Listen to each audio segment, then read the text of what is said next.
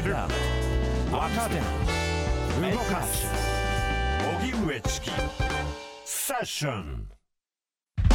ここからは毎日新聞 N 検セッション。N 検はニュース時事能力検定を略した言葉で新聞やテレビのニュース報道を読み解く時事力をつけるためのビジネスにも役立つ検定です。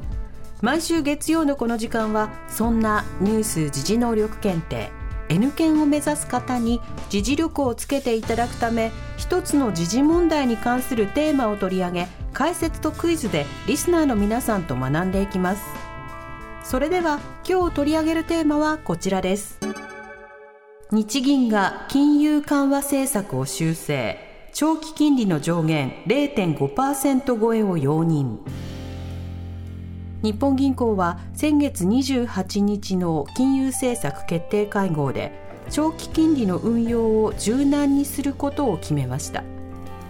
これまでは長期金利の上限を0.5%としていましたが市場の動きによって0.5%を超えることを認め事実上の上限を1.0%に引き上げました。解説は TBS ラジオニュースデスクの中村久人さんです。久人さんよろしくお願いいたします。よろしくお願いします。まず、はい、長期金利とはどういうものでしょうか、はいあの金利っていうのはお金を借りたときに、まあ、お礼みたいにしてありがとうねって言って払うものですよね、えーまあ、それが何パーセントかっていうのが利回りとか金利とかっていうわけですけれども、はい、で1年以上にわたってお金を借りたものに関しての金利のことを長期金利というんですね、で1年未満は短期金利ということを言うんですよ。でまあ、この、あのー、長期金利なんかはその銀行などがね企業にお金を貸したりする時の金利を決める目安になるものというふうに言われてて、うん、まあ、一般的によく使われているのは10年ものの国債の利回りのことを言うんですよね。聞きますね、うんうん、それがまあ長期金利というんですね。ははその長期金利はこれまでどのように推移をして、今回どう変わったんですか、あの日本ってずっとデフレだったじゃないですか、はい、長きにね、長きにわたって、はい、で今も完全に抜けたのかどうなのかがわからない状況というのもまだ続いているわけなんですけれども、まあ、そういうことからね早くこう復活させなきゃいけない日本経済をということで日銀は世の中に出回るお金の量を増やして経済を活性化させる、まあ、異次元緩和っていうね、金融緩和っていうのをやってるわけですよね。2%の物価上昇目標っていうのを定めて量的な緩和ってやったわけですよ。はいだけどなかなかそれでもやっぱり物価が上がってこなかったということで、えー、今度はその、まあ、金融緩和の一環として個人や会社がもっとお金を借りやすいように長期金利を0%程度に抑えようじゃないかとそういうふうに誘導しましょうという政策を2016年に導入したんですよね。であのまあ、金利っていうのはもう長期金利って本当はほらさ国債なんかを買いたい人がたくさんいると、うんうん、あの金利は安くなってきて、はい、えー、買わない人がいると金利が上がってくるとかっていうそういうふうにしても、まあ、値段が決められるものなんだけどもそれをあえてえ日銀がもう誘導しましょうということですよね、うん、まあ、まあ国の借金とよく言われますけども、うん、国債っていうのは、はいね、それを日銀がどんどん買い取ってきちんと0%程度に抑えるということをやってきたわけですよね。ただだけどそういう中で、まあ、アメリカやヨーロッパなんかも金利を下げるっていう傾向にあったんですけどもあちらの方はどんどんこう景気が良くなってきて物価上昇ってねなってきたということで、金利をどんどん引き上げる方に移ってきたわけですよね。はい、でも日本はなかなかそういうふうに景気が戻ってこないということで大規模な緩和をずっと続けていったと。そのおかげで今度は金利差が日本と欧米との間で開いてきて円安になったっていうことがあったじゃないですか。はい。だからそうそうそうそうそうそう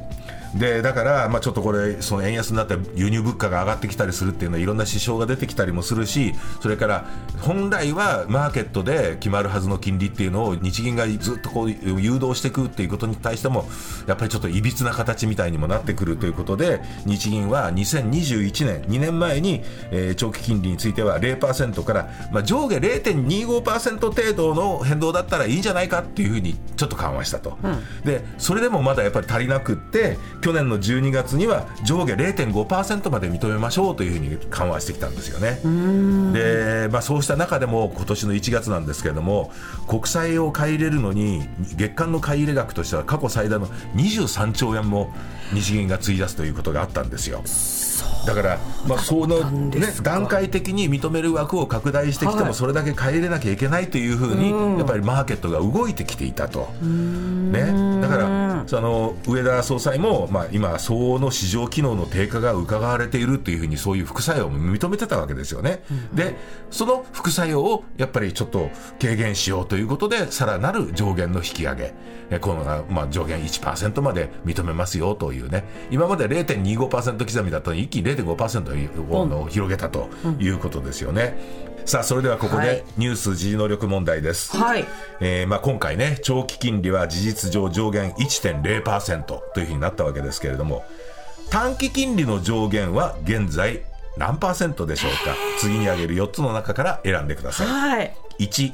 マイナス 0.1%2 0%3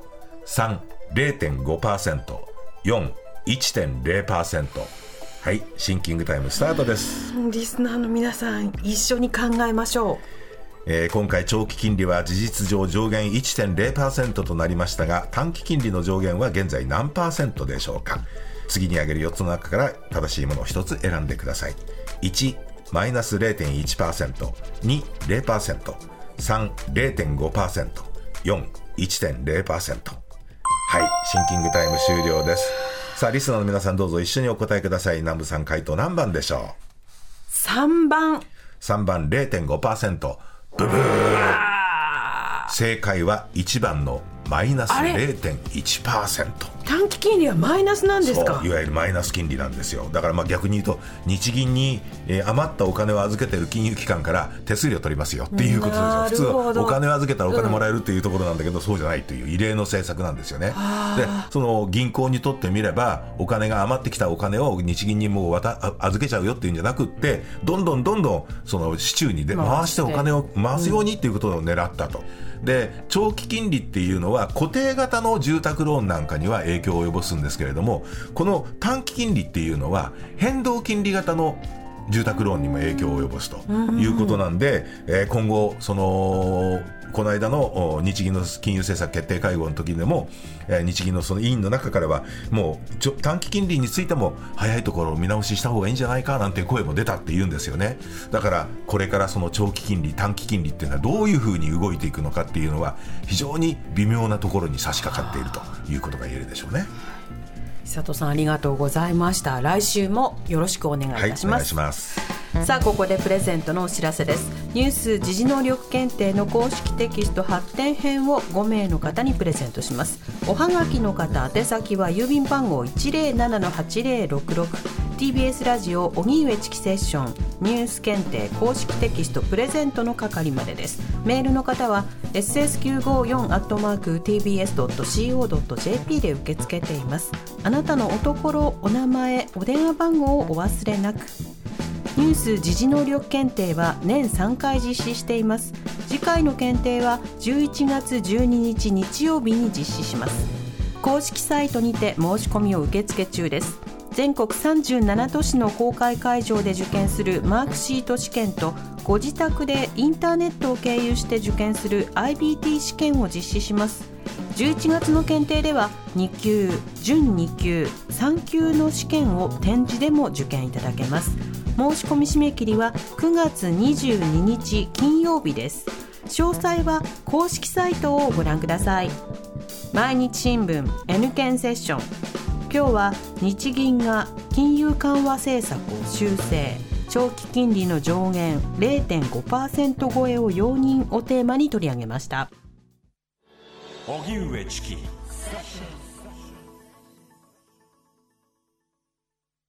TBS ワシントン支局の樫本照之と涌井文明です。ポッドキャスト番組「週刊アメリカ大統領選2024」では大統領選の最新の情勢やニュースを深掘り。現場取材のエピソードや舞台裏も紹介しています。毎週土曜日午前9時頃から配信です。